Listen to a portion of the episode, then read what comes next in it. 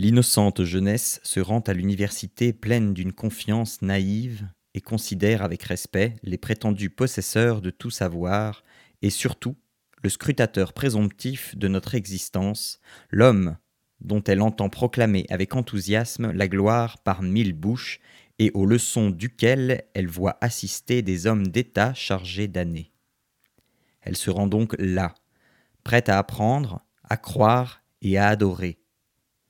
Si maintenant on lui présente, sous le nom de philosophie, un amas d'idées à rebours, une doctrine de l'identité, de l'être et du non-être, un assemblage de mots qui empêche tout cerveau sain de penser, un galimatia qui rappelle un asile d'aliénés, le tout chamarré par surcroît de traits d'une épaisse ignorance et d'une colossale inintelligence, alors l'innocente jeunesse dépourvue de jugement sera pleine de respect aussi pour un pareil fatras, s'imaginera que la philosophie consiste en un abracadabra de ce genre, et elle s'en ira avec un cerveau paralysé, où les mots désormais passeront pour des idées. Elle se trouvera donc à jamais dans l'impossibilité d'émettre des idées véritables, et son esprit sera châtré. Bonjour, vous écoutez Quand en passant, je suis Xavier, j'espère que vous allez bien, merci d'écouter ce 47e épisode, euh, malhonnêtement intitulé Contre la philosophie. Euh, la philosophie, c'est vrai, a toujours affronté le problème de son existence. L'homme qui entre philosophie, l'individu qui, épouse la voie de la philosophie, qui se met en recherche de savoir notamment ce qu'elle est, ce qu'elle est cette philosophie, puisqu'on entre souvent en philosophie sans savoir ce qu'elle est, euh, tôt ou tard, il se pose cette question, qu'est-ce que la philosophie? Que suis-je en train de faire? Et même, il se la pose dans les pires moments, là où il doute, et là où la philosophie semblerait le, le plus en mauvaise posture au hasard de trois textes qui portent cette expression contre la philosophie. Euh, je souhaite vous montrer que le seul contre qui nous importe vraiment à nous, nous, c'est-à-dire nous qui sommes au moins des amis des philosophes, c'est-à-dire des amis des amis de la sagesse, ou des amis des amants de la sagesse, euh, puisqu'on se prétend pas philosophe, on se, prétend, ou on a l'arrogance de dire qu'on est des amis de ces philosophes, et le seul contre qui nous importe, c'est le contre philosophique, notamment celui qu'on va voir à travers le texte de monsieur Guillaume Pigère de Gurbert, contre la philosophie, justement. Euh, ce contre, euh, il ne faut pas le confondre avec un contre politique, parce que pour nous, d'où la malhonnêteté avouée du titre de ce podcast, il ne s'agit pas d'être pour ou contre la philosophie, ça nous semblerait assez bête comme point de vue, il s'agit de voir quel est ce contre-philosophie et même est, quels sont ces trois contre qu'on va euh, évoquer dans cet épisode. Euh, c'est-à-dire que même si on considère qu'on va vers un contre philosophique, euh, pour autant il va falloir comprendre brièvement peut-être, mais quand même dans une certaine largeur, un, panorama, il va s'agir d'évoquer deux textes qui sont eux aussi contre qui, ont cette expression contre la philosophie dans leur titre, mais qui eux aussi euh, sont un peu bizarres dans leur contre, parce qu'ils sont bizarres dans leur contre, ils ont un contre un peu étrange, et aussi ils ont une philosophie tout aussi euh, spécifique, étrange, étrange, singulier, dont il va falloir parler. Schopenhauer, Arthur Schopenhauer, dans le premier texte dont on va parler, dans son Contre la philosophie universitaire, c'est comme ça qu'on le traduit, on va voir plus tard en quoi il faudrait ne pas le traduire comme ça peut-être, euh, il écrit à propos de la philosophie à l'université et à son époque. Et puis on va le voir dans un, en évoquant plus brièvement un autre texte qui s'appelle Contre la nouvelle philosophie de François Aubral et de Xavier Delcourt. Euh, on va le voir, eux ne sont pas contre la philosophie, ils s'engagent, enfin en tout cas ils, écrivent contre la nouvelle philosophie. On va voir brièvement ce qu'elle ce est, et notamment euh, les gens qui sont visés à travers ça, sont ce qu'on appelle les nouveaux philosophes, c'est-à-dire à la fois les Bernard-Henri Lévy, Léon Frey maintenant, et cette nouvelle philosophie n'est pas la philosophie. Énoncer ces mots, lesquels ne constituent pas même une phrase, contre la philosophie serait jouer avec le feu.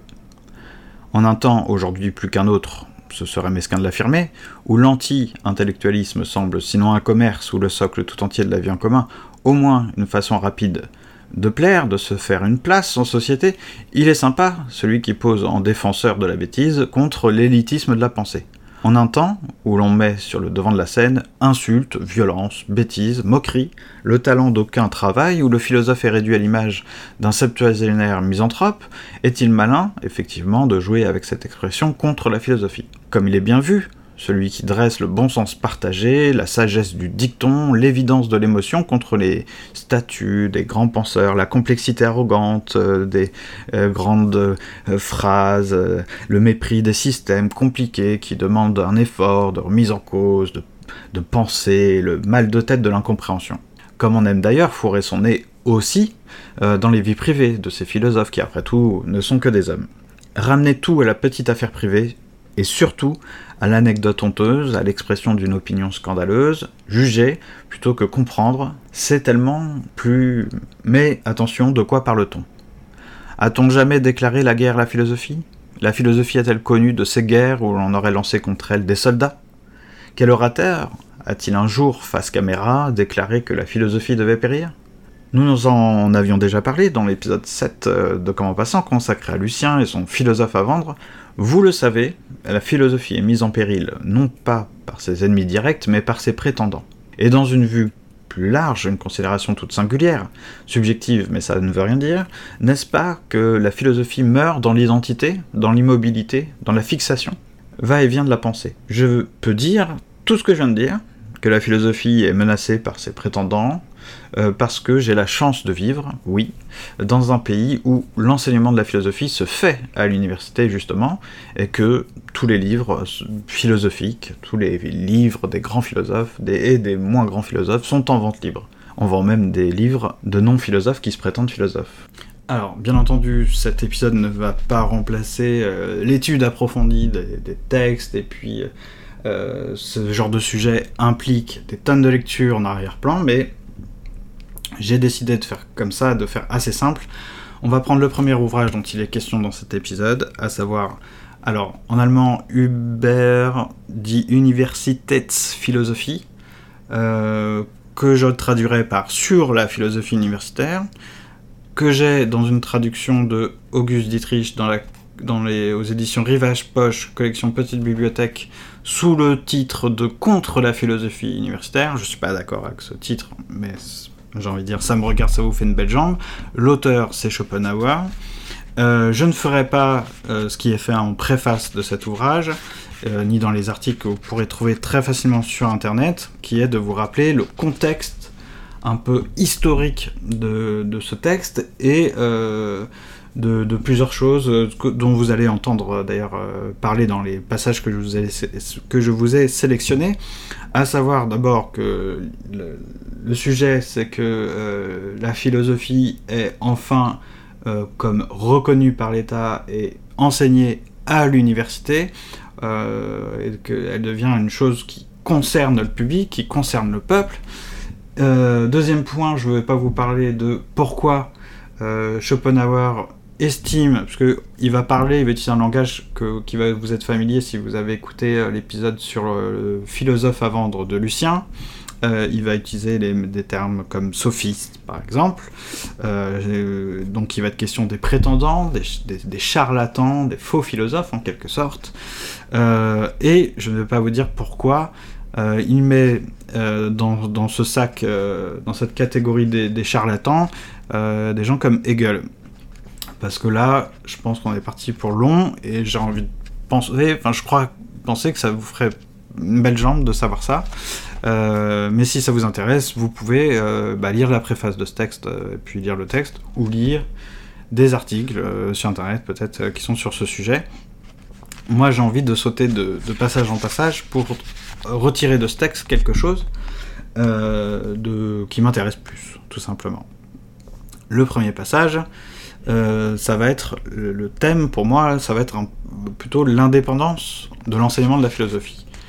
Donc voici le passage. Il résulte de là que tant que l'Église subsistera, pardon, l'on ne pourra professer dans les universités qu'une philosophie pleine d'égards pour la religion du pays. Elle devra, sur les points essentiels, marcher parallèlement avec celle-ci, et bien qu'enjolivée, étrangement chamarrée et rendue ainsi passablement incompréhensible, elle n'en sera pas moins, au fond et dans l'essentiel, une simple paraphrase et une apologie de la religion du pays.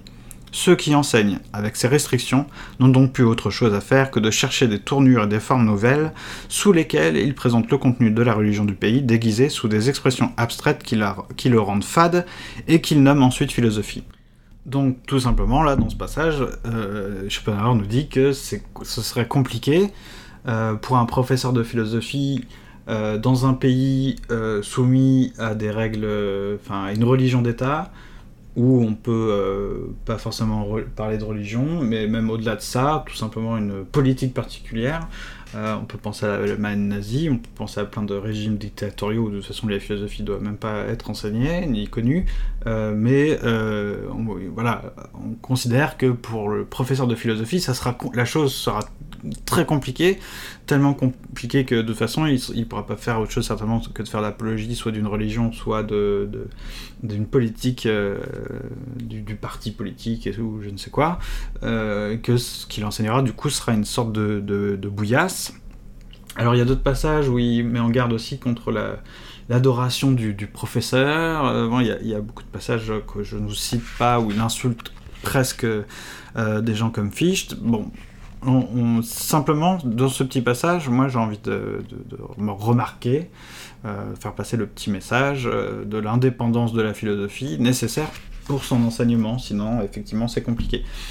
Alors, sans rentrer, sans, aller jusqu'au cas extrême où euh, les professeurs de philosophie seraient obligés de, faire de, la propagande religieuse ou politique, pour considérer que de toute façon ils sont soumis à des, influences extérieures, politiques, euh, dans leur enseignement. Bon, bah c'est bien d'avoir ça en tête. Euh, les profs de philosophie ne sont pas des esprits purs, puis qu'est-ce que ça, qu'est-ce que ça, donnerait Donc voilà, petit passage pour moi en tout cas sur l'indépendance de la philosophie, donc qui met en garde contre effectivement des situations dans lesquelles de toute façon, cet enseignement de la philosophie serait euh, dévoyé, euh, corrompu, et euh, voire voilà, impossible. Et, encore une fois, je le, je le redis, même si on va pas dans cet excès, même aujourd'hui, donc par exemple, c'est bien d'avoir cette oreille attentive. Deuxième passage où là, il est question d'argent. Et là, on est vraiment dans un peu dans Philosophe à vendre de Lucien que la philosophie ne se prête pas à être un gagne-pain, c'est ce que Platon a déjà démontré dans ses peintures des sophistes, qu'il oppose à Socrate. Au début du Protagoras, en particulier, il a décrit de la façon la plus amusante, avec un comique incomparable, la manière de faire de ces gens-là, et le succès obtenu par eux. Gagner de l'argent au moyen de la philosophie, c'était chez les anciens le signe qui distinguait le sophiste du philosophe. Alors je peux même aller un petit peu plus loin, même s'il continue et que c'est pas forcément bon. Le rapport des sophistes aux philosophes était en conséquence tout à fait analogue à celui d'une jeune fille qui se donne par amour comparé à la fille de joie qui se fait payer. Euh, donc si on tire euh, tout, tout, ce dont il parle dans ce texte, on peut presque considérer qu'il considère Fichte et Hegel comme des prostituées. Mais on n'est pas là tellement pour se marrer de ça ou, ou d'analyser toutes les pages. Mais en tout cas, bon, la question de l'argent est aussi importante à ses yeux. Euh, et on peut considérer que, que voilà, la philosophie n'est pas à vendre. À, à cela, je trouve que c'est un des arguments les plus faibles, c'est-à-dire que tout le monde reçoit salaire. La philosophie a beau être euh, euh, une discipline indépendante. enfin, en gros, ça règle pas, règle pas la, la question. C'est pas ça l'essentiel. C'est pas de savoir que les professeurs de philosophie à l'université sont payés, par exemple.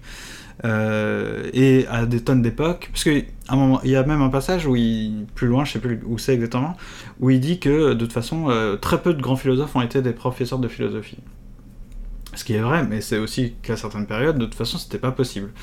Donc, pour moi, c'est un argument un petit peu faible, euh, et c'est enfin carrément en fait caduque quoi c'est pas très intéressant d'avoir ça en, en, tête puis de toute façon si je c'est pas compliqué, comme là on n'est pas dans des arguments vraiment purement rationnels.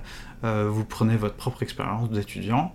Moi je prends la mienne. Euh, j'ai eu quatre, je trouve, grands profs de philosophie, euh, des vrais philosophes, dans, en tout cas par rapport à ce que moi je considère comme de la philosophie. et puis après j'ai une flopée de, une flopée de profs bah, moins, qui n'étaient pas pour moi des, grands philosophes, des grands penseurs. Il y en a une partie qui faisait très bien leur travail, tout de même. C'est-à-dire que bah, si je faisais de la philosophie, par exemple, si j'avais pris un cours sur Aristote pour étudier les textes en grec dans le texte, apprendre à les traduire et euh, savoir euh, de quoi il était véritablement question dans les textes. Je l'ai fait aussi pour Kant en allemand, ou bah, justement pour euh, un texte de Schopenhauer qui est pas le monde comme volonté comme représentation, mais qui est le plus connu de ces textes, mais le texte sur la liberté de la volonté.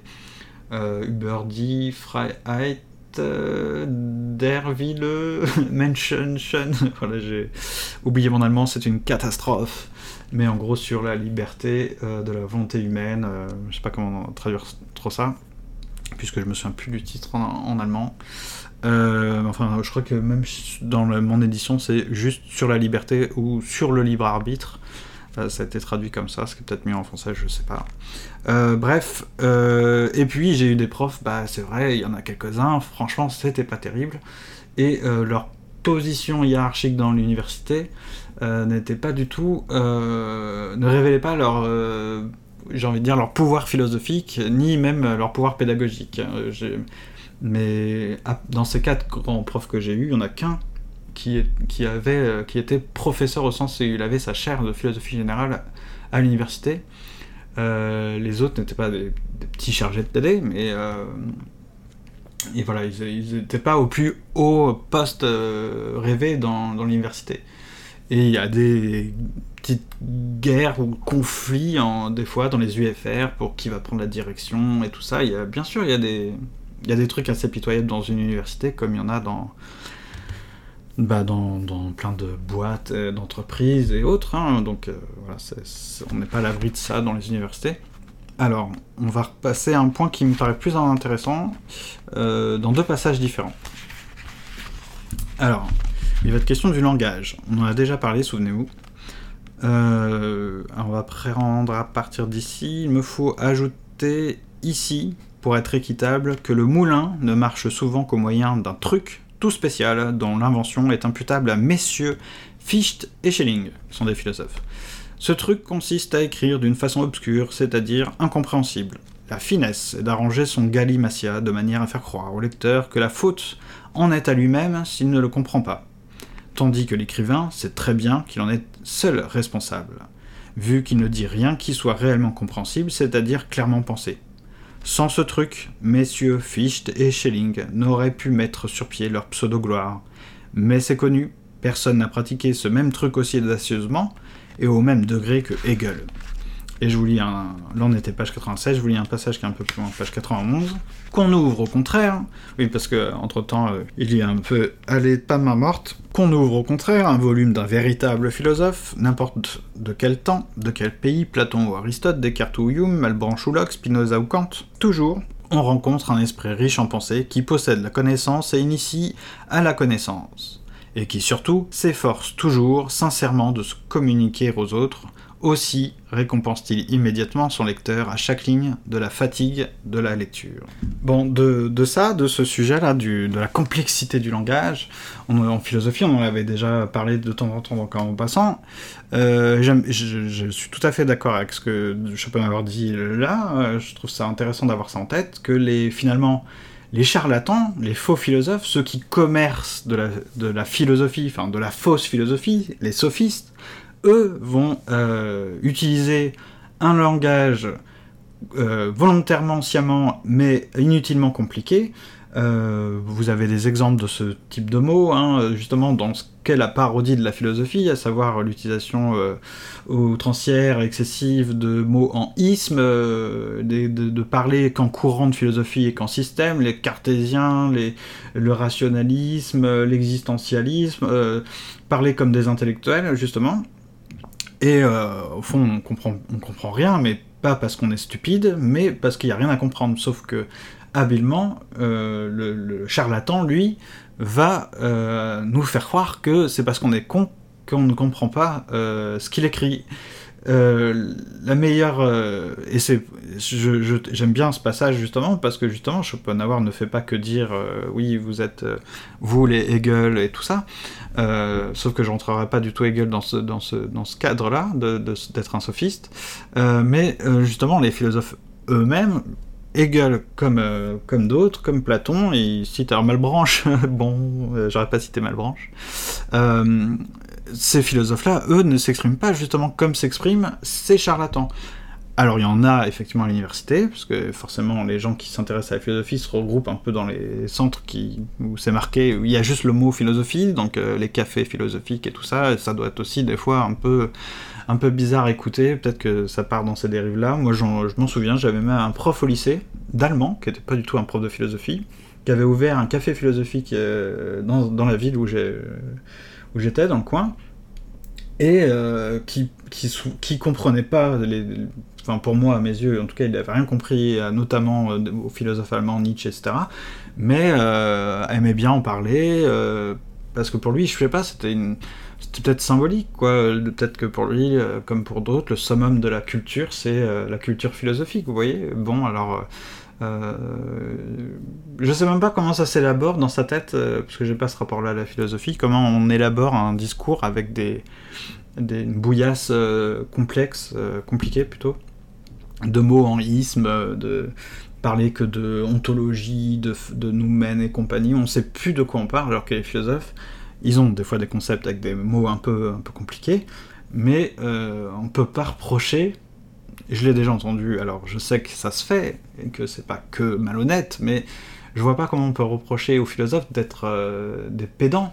en fait, c'est ça dont il est question. Alors ça, je vous remets sur la piste de Ferdi Durquet, de Gombrowicz, même s'il parle pas de philosophe, mais euh, le pédant, c'est celui qui, qui, euh, utilise un discours enfin le pédant dans, la matière qui nous intéresse là, euh, qui utilise un discours compliqué, pas très, obscur, un langage obscur, comme nous dit Schopenhauer, et puis euh, qui, en guise de conclusion, n'a pas vraiment de raison. On peut, il dit juste, c'est le cas, c'est vraiment faire des on pourrait presque reprendre ça, hein, la classe à l'école là où les gamins sont complètement euh, torturés psychologiquement parce qu'on leur dit d'apprendre le de considérer que tel poète polonais est un est un génie, est un grand poète parce que c'est un grand poète.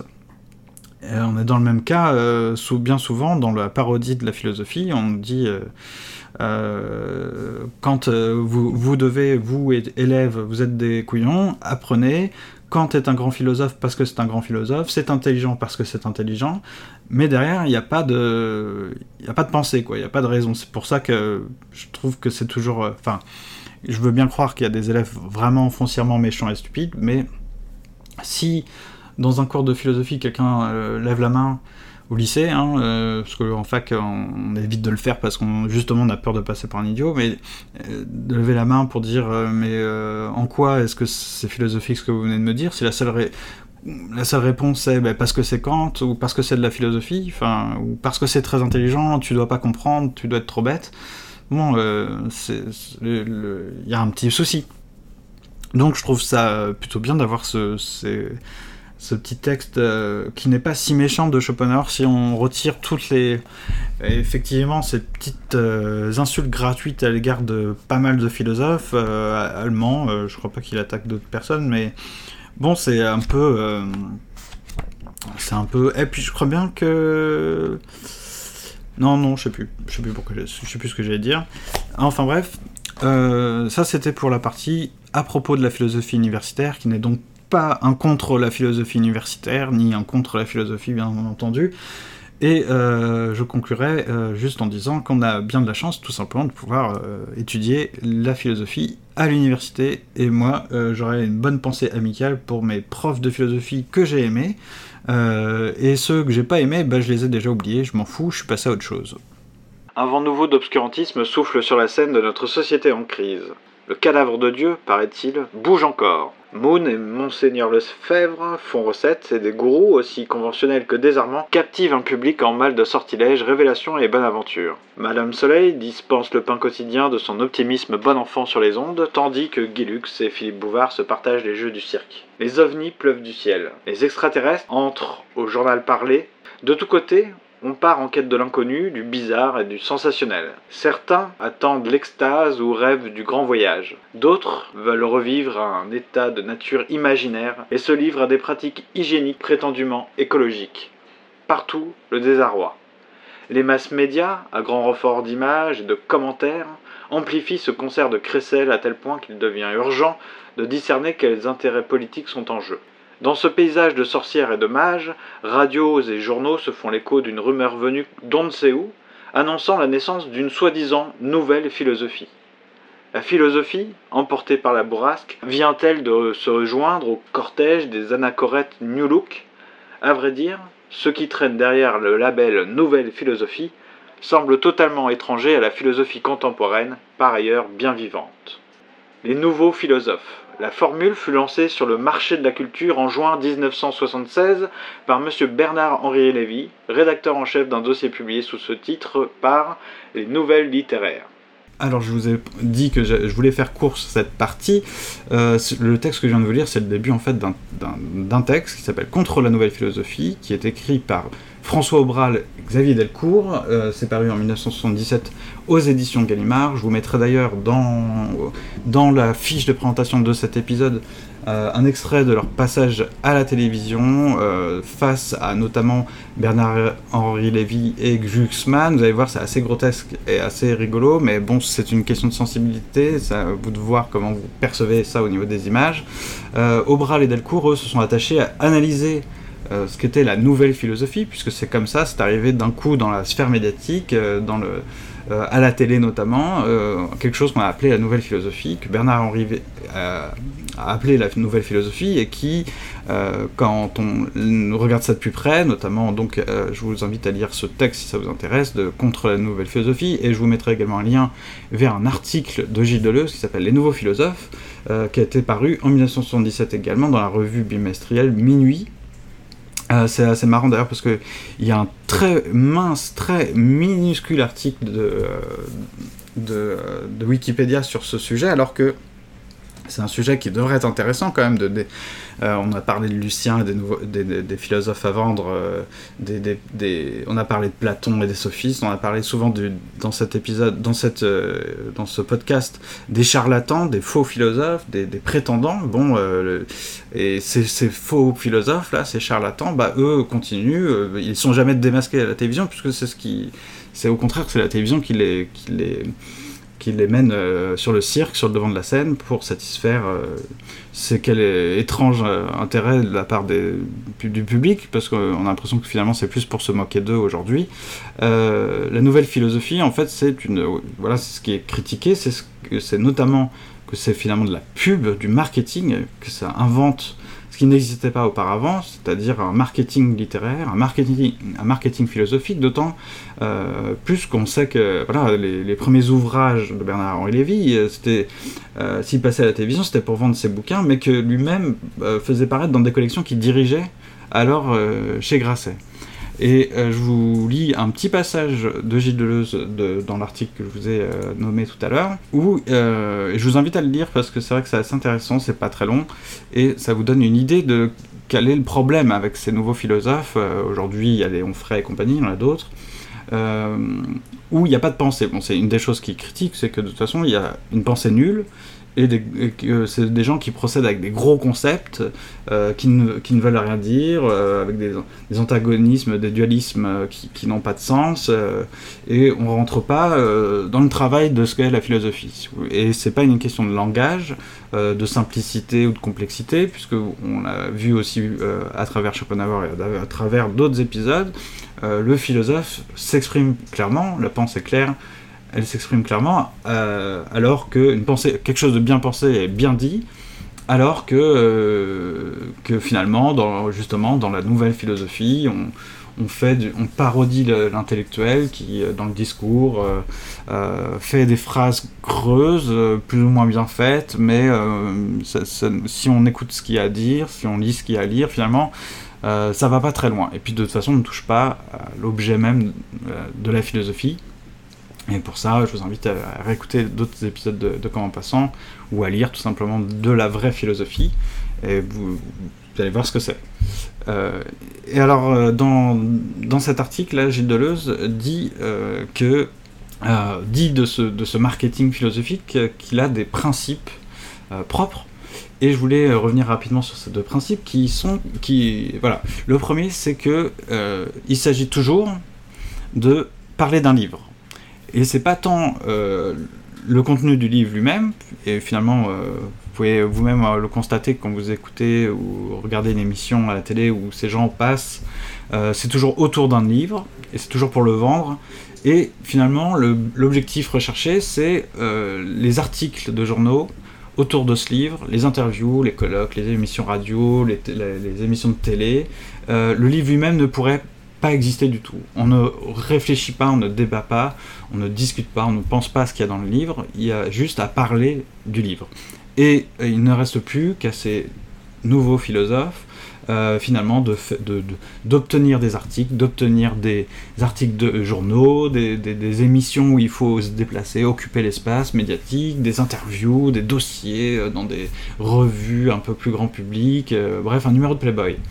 Et toute cette activité-là, c'est vrai, elle était exclue jusqu'ici de la philosophie, et elle semblait surtout exclure la philosophie. Le deuxième point de vue, c'est que alors cela, on rentre un petit peu plus dans, une chose qui paraît moins évidente, mais c'est que euh, il faut plusieurs versions d'un même livre. Euh, c'est-à-dire que finalement, ces, tous ces nouveaux philosophes finalement pensent à peu près la même chose. Il n'y a pas grand-chose, il n'y a pas grand-chose à, à, cogiter, à penser, mais il y a une version, il y a différentes versions, il y a une version pour tous les publics. Euh, une version pieuse, une version athée, une version heideggerienne, ça c'est Deleuze qui le qui les évoque, qui les énumère, une version gauchiste, une version centriste, une version néo-fasciste, alors à l'époque il dit une version chiracienne, euh, une version union de gauche, union de la gauche, euh, une version plus nuancée, mais tout ça, voilà, il en faut pour tous les goûts. C'est ça qui est, qui est, pointé. Alors, si je vous citais les noms de ces nouveaux philosophes, aujourd'hui, à part Bernard Lévy, on, on les connaît plus, parce qu'ils passent plus à la télévision, de toute façon. Euh, des gens comme Jean-Marie Benoît, ou Maurice Clavel, ou Philippe Nemo, bon, ça dit probablement plus rien à personne, mais ça dit notamment plus rien à personne parce que de toute façon, euh, encore une fois, il s'agissait juste de passer à la télévision, il n'y avait pas de pensée, donc c'est pour ça la pensée ne leur survit pas. Voilà, ce sera tout pour euh, cette partie consacrée au contre la nouvelle philosophie. Il me semblait intéressant dans le cadre de, surtout de cet épisode, mais euh, aussi peut-être pour vous d'avoir au moins euh, cette notion euh, dite la nouvelle philosophie, on n'entend pas, cette expression.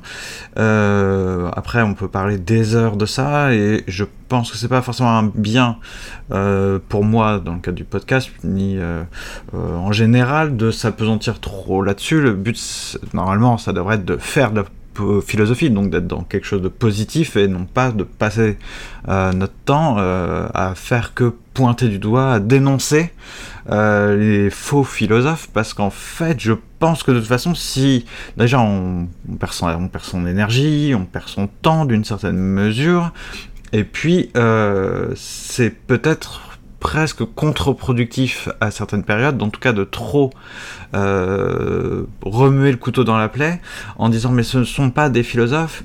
Et c'est intéressant d'ailleurs le texte de Lucien, je sais pas si vous vous souvenez dans Philosophe à vendre euh, d'avoir euh, cette image des faux philosophes comme des espèces de singes qui venaient singer, donc danser euh, la danse, euh, c'était une danse guerrière, je sais plus laquelle, une danse grecque.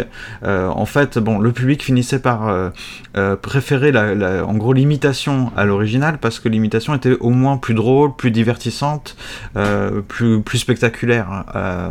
donc, on perd, je pense, notre temps si on fait que dire ah les BHL, ah les Onfray, on finit par être détesté, euh, parce qu'il y a des gens qui sont très contents de lire du BHL et du Onfray, et ça leur apporte quelque chose dans la vie, euh, je ne sais pas quoi, mais il y en a qui m'ont dit ça des fois, alors je les crois, je, je vais pas dire non, ça ne t'a rien apporté, c'est pas à moi de juger. Euh, ce qui me semble intéressant avec des textes comme euh, Philosophe avant de Lucien, mais même de toute façon c'est un parcours, euh, un parcours, un long, une longue histoire dans la philosophie, d'avoir de temps en temps dénoncé ces gens parce qu'ils mettent quand même à mal la, la, philosophie au regard de, de la société, donc c'était pas non plus idiot de repenser au texte de Schopenhauer, euh, la philosophie enfin reconnue euh, euh, publiquement, enseignée à l'université, c'est tout un, tout un symbole. Enfin, on va passer à un beau contre la philosophie, un vrai contre la philosophie qui est philosophique et qui, pour moi, est forcément une sorte de prémisse à un... Qu'est-ce que la philosophie? D'abord, c'est forcément. La, question n'est plus, je dis forcément non, c'est même plus la question de pour ou contre la philosophie. Vous avez bien compris que de toute façon, c'était pas ça depuis tous les, tout cet épisode. Euh, mais le contre la philosophie est déjà un qu'est-ce que la philosophie au sens où on, on regarde euh, une des choses qui la menace vraiment et qui n'est pas euh, ses prétendants, son prétendant là. C'est pas euh, la menace du prétendant, du, de l'imitateur, du singe. Euh, c'est une menace politique, mais il y a une menace, j'ai envie de dire plus structurelle. On va commencer à rentrer là-dedans avec le contre la philosophie de Guillaume Pijard de Gurbert. Alors ce texte il est publié chez Actes Sud en collection. je connaissais, ça s'appelle Un endroit où aller. Je me souvenais plus qu'il y avait une collection comme ça. C'est des beaux petits bouquins. Et cet ouvrage a été publié euh, en 2010, en avril 2010, par euh, monsieur donc Guillaume Pijard de Gurbert, qui a publié très récemment d'ailleurs euh, un ouvrage qui s'appelle La philosophie.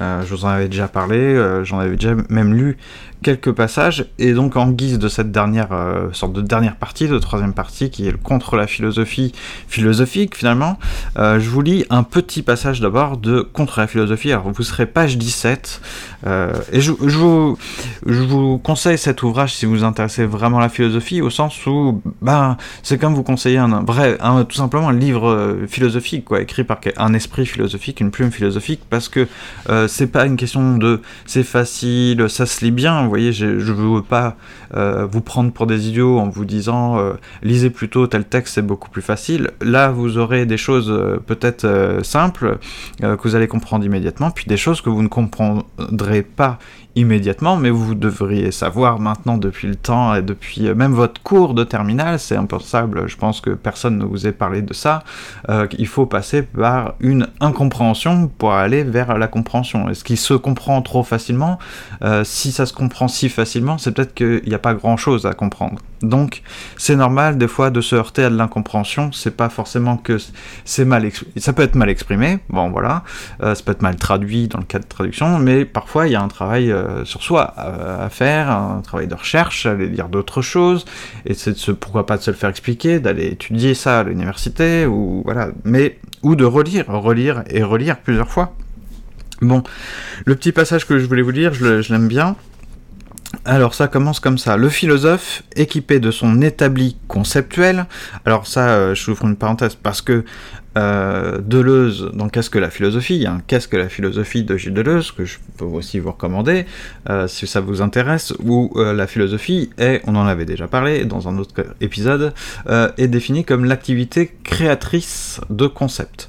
Donc, on nous dit, M. Pijard de Gerber nous dit, le philosophe équipé de son établi conceptuel se trouve tout à fait dans la situation de Van Gogh essayant de saisir la Provence dans sa peinture alors que c'est le Mistral, ce sacré vent, qui entre par effraction dans sa peinture au point que la toile tremble toujours. Ça c'est dans les lettres euh, à son frère Théo.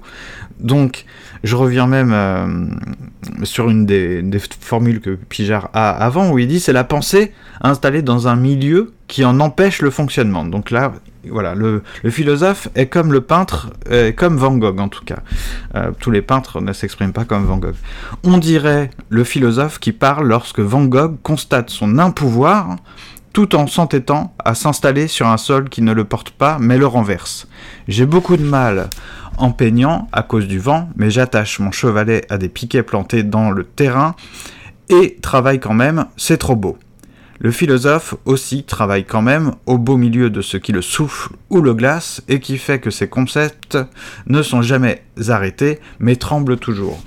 Alors ça, ça devrait faire écho notamment aussi à un, un petit texte que je vous avais lu une fois de de Samuel Beckett, où, euh, où Samuel Beckett parle de la peinture, c'est dans les trois dialogues, il me semble, ou dans, oui, je crois que c'est dans les trois dialogues, oui, euh, où il dit euh, que ce qui est intéressant, c'est l'échec.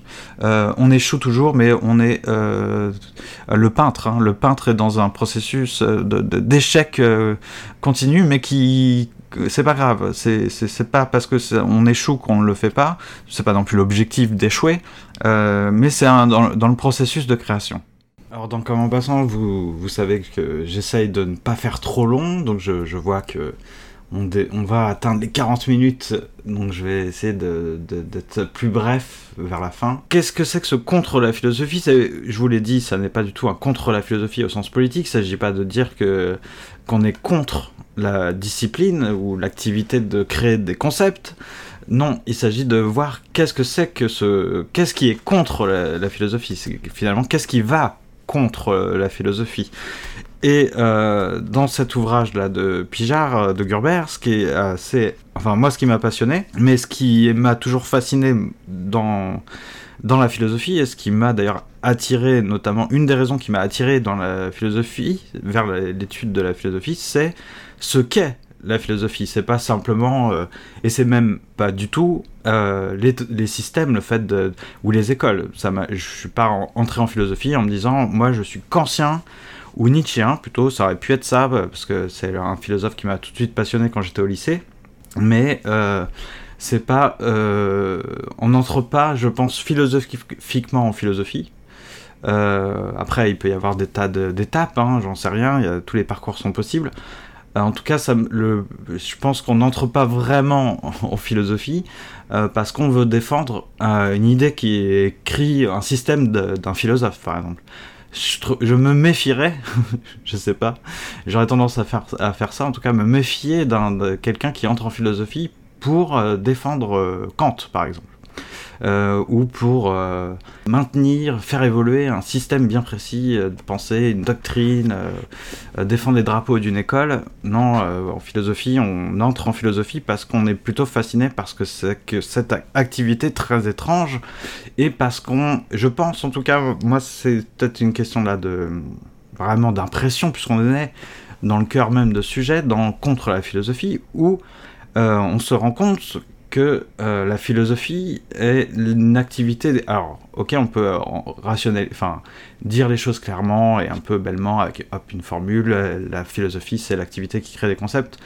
On, ce n'est pas une définition si philosophique que ça, euh, parce que il faut la déplier pour comprendre. Et le philosophe déplie toujours. Vous savez, il analyse, il déplie, il ouvre.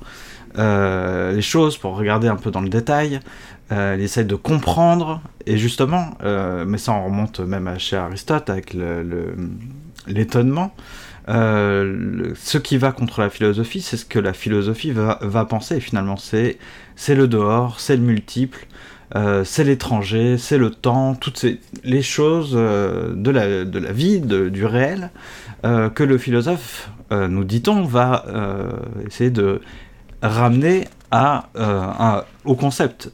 Il va ramener le multiple à, l'un, il, va ramener, il va ramener le temps euh, à l'être, il va faire des tas de choses euh, magiques grâce au concept, grâce à son intelligence, à sa pensée. Mais le, le, philosophique là-dedans pour moi, en tout cas ce qui me passionne en tout cas là-dedans, c'est ce processus où il va se heurter, il va tout le monde devrait, euh, tout à chacun, euh, les gens dans la vie, tout le monde, c'est pas euh, le philosophe, il a pas une blouse blanche c'est pas un scientifique, il est pas dans une discipline avec des objets donnés à étudier, c'est plus euh, flou hein, que ça tout de suite. C'est pour ça qu'il y a des ouvrages qui s'appellent Qu'est-ce que la philosophie hein, et qui euh, des fois nous laissent euh, un peu sur notre faim si on recherche une définition très claire et, encore plus si on veut aller vers une définition du type la philosophie est une science humaine qui a l'étude, qui a pour objet l'étude de l'homme. Moi on m'a souvent dit ça, hein, des gens qui n'avaient d'ailleurs bah, pas étudier la philosophie, justement. Euh, l'objet de la philosophie, c'est l'humain, c'est nous rendre plus heureux. Non. Euh, et je pense que pour ça, la lecture, je vous recommanderais vivement, si vous voulez faire un effort quand même, mais avoir une idée assez claire de ce qu'est la philosophie, tout en, en acceptant qu'il va vous falloir un effort, mais sans cet effort-là, vous n'aurez que de fausses définitions, des choses qui ne sont pas philosophiques vous resterez à euh, une définition, euh, voilà, un petit peu sympa, une phrase que vous pouvez partager sur Facebook, mais vous n'aurez pas mis le pied dedans. Et pour mettre le pied dedans, ça veut dire qu'il va falloir accepter de ne pas tout comprendre tout de suite, que ça ne peut pas se résumer à une belle formule, et que vous allez travailler un petit peu, étudier, lire, cogiter, mais vous aurez gagné une vraie définition. Et j'espère et je pense immédiatement un vrai amour pour, pour la philosophie. j'ai envie de dire même pour la pensée, et ce que c'est comprendre un peu ce que c'est qu'un concept, ne serait-ce que comprendre ce que c'est qu'un concept, euh, bah, je vous dis euh, bon courage et vous serez content quand vous aurez un peu compris ce que c'est qu'un concept. Alors que le mot concept aujourd'hui on l'entend partout, en marketing surtout, alors que ce n'est pas du tout euh, ça un concept. Bon, on pourrait faire un épisode sur qu'est-ce qu'un concept une fois. Euh, ce contre la, philosophie, qu'est-ce qui va contre la philosophie? C'est ce que je vous ai dit, c'est le, bah, l'impensable finalement, le multiple, etc. Ce, qui ne, ce qui est pas du tout philosophique euh, de base. Quand, quand on lit un philosophe, on, on lit un système, on découvre un système, on découvre des concepts, on découvre des tas de raisonnements et on se dit, euh, on a le résultat, quoi. En, quelque sorte, on a la doctrine qui vient, en fait, cacher euh, l'impensable et avec un œil philosophique et je pense profondément philosophique. C'est pour ça que j'aime beaucoup ces textes de Guillaume Pilar de Gurbert. Ça m'a fait très plaisir de, lire ces textes parce qu'en fait, ça n'avait jamais été écrit clairement de cette façon, je pense. Euh, c'est-à-dire pouvoir aller, si je veux prendre une image un peu spatiale, euh, aller dans ce lieu où l'impensable rencontre on va même pas dire le concept, ou l'impensable, c'est-à-dire finalement tout le réel, euh, rencontre euh, l'esprit philosophique, euh, l'esprit qui va être affecté par le dehors, le multiple, etc., le temps, etc., affecté par, on, pourrait dire le monde hein, aussi, c'est une manière de, de, la nature au sens tout, tout ce bordel autour de soi et en soi et partout, euh, qui est extérieur à la pensée, et, euh, il va y avoir, et donc il va y avoir cette, euh, cette pensée justement à l'œuvre, mais une pensée qui, va pas, qui ne devrait pas tout de suite s'accaparer, réduire, cacher, colmater les trous, les fuites, mais qui devrait réussir à penser malgré ça ou avec ça. plutôt que tout de suite mettre le couvercle et dire euh, et en venir à, mettre des étiquettes euh, comme des, gros concepts voilà, penser avec des gros concepts qui seraient comme des étiquettes qu'on colle sur un couvercle en disant ceci est tout ce bordel, ça n'est que ça. Non, ce que moi je trouve fascinant dans la philosophie, c'est de penser justement qu'il peut y avoir une pensée euh, qui ne réduit pas le multiple à l'un, avec simplement une, euh, ça n'était que ça. Un truc comme ça. Ouais, je sais pas dire exactement ce que je pense. Euh, vous avez plusieurs choix. Soit c'est parce que je suis fatigué, soit c'est parce que je suis stupide, soit c'est parce que je suis bourré. Euh, je pense que des philosophes comme Nietzsche, Nietzsche parmi beaucoup d'autres, pas beaucoup d'autres, non, Nietzsche, Nietzsche parmi Nietzsche, mais des gens comme, mais du coup la philosophie après Nietzsche aussi, et des gens comme Deleuze, je, pense, même si c'est pas le même exercice, euh, je, pense qu'il y a cette acceptation enfin que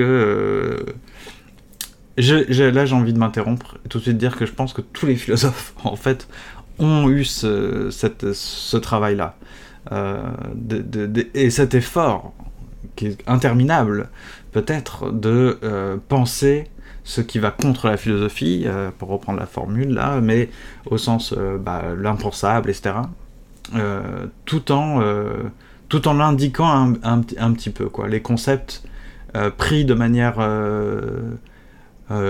trop superficielle, on ne le voit pas, mais un concept compris philosophiquement, je pense qu'on voit dans ce concept même malgré les formules euh, qui peuvent être rassurantes, euh, on voit ce qu'elle indique de l'impensable. C'est le but, normalement. Sauf que pris euh, de manière non philosophique, on l'oublie. On oublie ce que ça, à quoi sert ce concept. Voilà. Bon. J'aurais, je pourrais pas faire mieux. Le temps en partie va s'écouler. Après, il va falloir dormir et publier l'épisode. Mais rappelez-vous que je fais ça en même temps que vous, d'une certaine manière. J'ai pas beaucoup de, longueur d'avance sur mes sujets. Donc c'est un peu de l'instantané presque. Ce qui n'est pas bien. En tout cas, si vous voulez lire deux choses après cet épisode, euh, qui me semble euh, bien pour quelqu'un qui aurait cette curiosité sincère pour la philosophie, euh, ce serait de lire ces deux textes-là, si vous avez une curiosité sincère pour la philosophie, parce que le texte de Schopenhauer et le texte de... le, texte sur la nouvelle philosophie, c'est trop un peu méta, vous voyez. finalement, ça a du sens dans, dans plein d'autres dans un contexte, avec d'autres lectures en arrière-plan. Euh, sinon, je trouve que c'est un peu. Si, si on réduit tout ça à une sorte de petite polémique, euh, je trouve ça pas très passionnant. C'est pour ça que je voulais finir euh, avec un beau texte philosophique et cette ouverture sur bah, vous, hein, vous qui, qu'est-ce que vous en pensez, qu'est-ce que vous voulez en faire de, tout ça. J'aurais tendance, ouais, juste à vous, à vous conseiller de lire Contre la philosophie à la fois, ça c'est le premier texte, Contre la philosophie, donc c'est chez Actes Sud, euh, de Guillaume Pierre de Gurbert, et de lire, euh, parce que ça en plus c'est très court, euh, La philosophie, dans les, aux éditions Rue des Écoles. Là vous avez le premier ouvrage, ça, coûte, ça va vous coûter une vingtaine d'euros, 23 euros. Le deuxième, ça va vous coûter 7,50 euros, et vous allez vous épargner euh, des lectures beaucoup plus imbéciles si vous voulez lire euh, la philosophie et que vous achetez des, gens qui se prétendent philosophes et qui n'en sont pas. Euh, il y a des tonnes d'ouvrages qui prétendent vous vulgariser les choses. Nous, on ne fait pas dans la vulgarisation. Monsieur Pijard ne fait pas dans la vulgarisation parce qu'il vous prend pas pour des cons et qu'il n'a pas la prétention d'expliquer. Là, c'est un travail de philosophie, c'est de la recherche et de la pensée. Euh, donc si vous voulez du philosophique, il faut lire du philosophique, c'est tout simple. Euh, donc ce n'est pas euh, une pichenette pour d'autres personnes qui veulent lire d'autres types d'ouvrages. C'est juste ce que je pense, hein, sinon je ne ferais pas ce podcast. voilà, faut bien dire ce qu'on pense des fois. Et c'est pas méchant, je pense pas que ça soit méchant. Je pense que ça peut être blessant si on aime, Bernard-Henri Lévy, qu'on écoute certaines choses dans ce podcast. Peut-être qu'on se dit, oh, ce, type est prétentieux. Euh, mais sinon, je pense qu'on peut devenir pote, euh, pas de problème, et vous serez pote avec tous les philosophes, de manière euh, beaucoup plus, pas, rapide, sincère, intéressante pour vous, enrichissante. Voilà, bah écoutez, je vais, abréger les souffrances de tout le monde. Si vous, êtes en colère, dites-le sur les réseaux sociaux. Si vous avez tenu jusque-là, je, vous tire mon chapeau, bravo. Euh, parce que c'est vrai que j'ai été particulièrement saoulant et un peu, euh, chiant vers la fin, on va dire.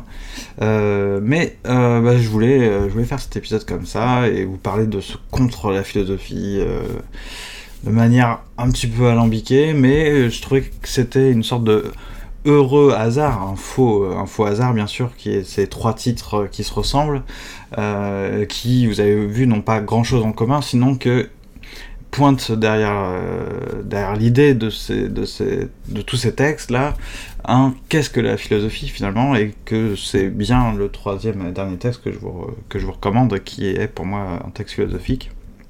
Bien sûr, encore une fois, c'est prétentieux de dire ça, euh, bon, c'est un peu ironique cette manière de, dire les choses, veuillez m'en excuser. Euh, je remercie très chaleureusement Jean du podcast euh, Papa à quoi tu joues parce qu'il a prêté sa voix à la lecture d'un texte, du texte de, de, Schopenhauer en tout début de podcast. Et bah, au plaisir d'écouter vos, vos, propres voix si vous voulez lire des textes des fois de temps en temps. Jean par exemple m'a très sympathiquement, amicalement proposé cette, cette voix euh, pour euh, certaines lectures dans le podcast. Euh, et puis, bah, si vous voulez le faire, hein, vous allez sur commentpassant.fr, vous allez sur Twitter, etc. Vous connaissez la chanson.